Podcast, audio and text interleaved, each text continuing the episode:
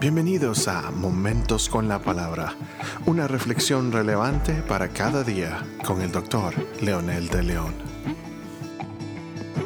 Hola amigos, amigas, aquí estamos nuevamente con nuestro versículo de hoy que se encuentra en el libro de Deuteronomio capítulo 6 versículo 5 que dice, Amarás al Señor tu Dios con todo tu corazón, con toda tu alma y con todas tus fuerzas. Este mismo mandamiento, por supuesto, dado por el Señor, lo encontramos ya en el Nuevo Testamento dado por Jesucristo cuando dice en Marcos 12:30, y amarás al Señor tu Dios con todo tu corazón y con toda tu alma y con toda tu mente y con todas tus fuerzas. Este es el principal mandamiento, dice Jesús a sus discípulos en el Nuevo Testamento. El pueblo de Israel usaba el Shema como una verdad fundamental de la vida diaria de este pueblo, usándolo como la oración diaria que el pueblo de Israel hacía. Hoy es el mismo Jehová del Antiguo Testamento que grabó con su dedo en las tablas de Moisés los mandamientos y que encerraba precisamente el mismo concepto con los primeros cuatro mandamientos, hoy se ha encarnado en la persona de Jesucristo y vuelve enfáticamente a dar el principal mandamiento que amemos al Señor, que debemos practicar cada día ese amor hacia Él para amar a nuestro prójimo o amar a nuestros semejantes, como Él menciona. Este versículo está haciendo un resumen de los primeros cuatro mandamientos que Dios le dio a Moisés. Esto tiene que ver absolutamente en su relación con Dios.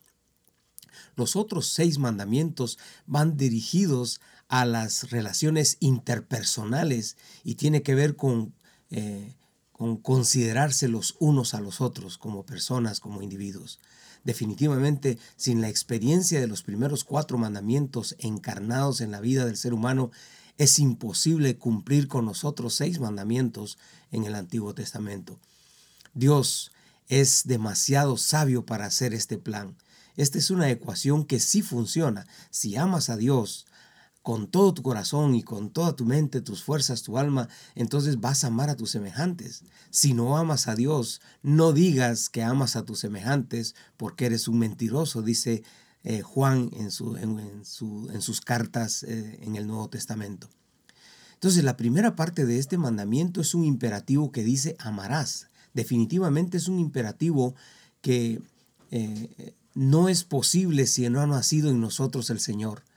Recordemos que la única manera de amar a Dios con todo en nuestro ser es por medio de la experiencia del Espíritu Santo, Espíritu Santo morando en nuestras vidas. En el Antiguo Testamento es el amor impulsado por su presencia, por el temor que es administración y reconocimiento del Todopoderoso. En el Nuevo Testamento es el amor impulsado por la experiencia del Espíritu Santo morando activamente en nuestras vidas. Esto significa una decisión personal, recordando siempre que el amor no es una emoción ni es causado por las circunstancias. Este amor es producto de nacer de nuevo, es de ser Él en nosotros y nosotros para Él. El amor que Dios demanda es el amor integral, porque tiene que ver con todo, como dice el versículo eh, que, que acabamos de leer lo amarás con todo tu corazón. Esta expresión es muy particular en los antiguos porque se pensaba que el corazón tiene sus propios sentimientos y emociones, que el cerebro en alguna medida no interfiere tanto en esta área. Inclusive biológicamente también sabemos que antes del cerebro, en la formación de un feto, de un bebé, es el corazón el que se forma por lo que los antiguos creían que el corazón es el que nos hace sentir las emociones más fuertes, aunque el cerebro no procese estos sentimientos. Luego menciona que lo hagan con toda tu alma, como dice Deuteronomio. Un concepto de integralidad tiene que ver con todo el ser del hombre. El alma es el centro en, nuestros cuerpos que se relaciona con Dios. En el concepto paulino sería el alma, eh, el espíritu, y por, por, por supuesto lo siguiente que menciona Deuteronomio es con toda la mente que para Pablo tendría que ser el alma. Pero obviamente no hay ninguna diferencia cuando Pablo habla que nosotros tenemos alma, cuerpo y espíritu eh, por, por la misma influencia de los, de los griegos. Él está eh, mencionando lo que dice la escritura en Deuteronomio, solo que él en Deuteronomio habla del alma y la mente, las fuerzas y el corazón, que son la misma cosa. Por lo tanto, amarlo con el alma en la práctica es vivir para Él. Que mi espíritu le dé un lugar central al Señor en mis emociones, pensamientos y acciones cotidianas. Por último dice, con todas tus fuerzas. Esto es ministerio, esto es disciplina, es intencionalidad para hacerlo. Las tentaciones, problemas, crisis pueden ser motivos para dejar al Señor, para hacerlo a un lado, pueden ser razones para justificar eh, nuestra ausencia de, de su presencia, ausentarnos de su presencia, estar ausentes de su gracia, negar su nombre, dejar de seguirlo. Entonces necesito de mi voluntad, de mis fuerzas, mis capacidades integrales, de mi mente, mis sentimientos para poder seguirlo.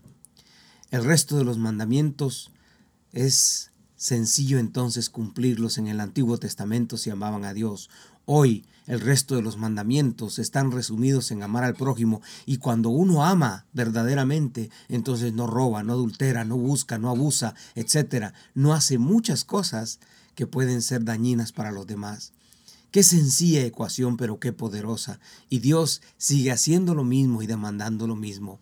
Si amamos al Señor, nuestra vida cristiana está resuelta. Si nos consagramos al Señor, nuestra vida humana sobre la tierra está resuelta, porque entonces descubriremos que el verdadero propósito para vivir está en Dios.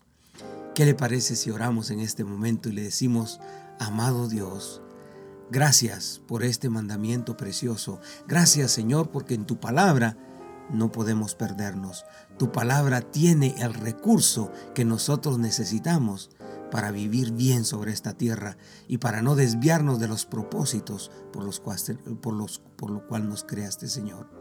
Oramos para que tu poder esté en nosotros y que tu Espíritu Santo gobierne nuestra vida.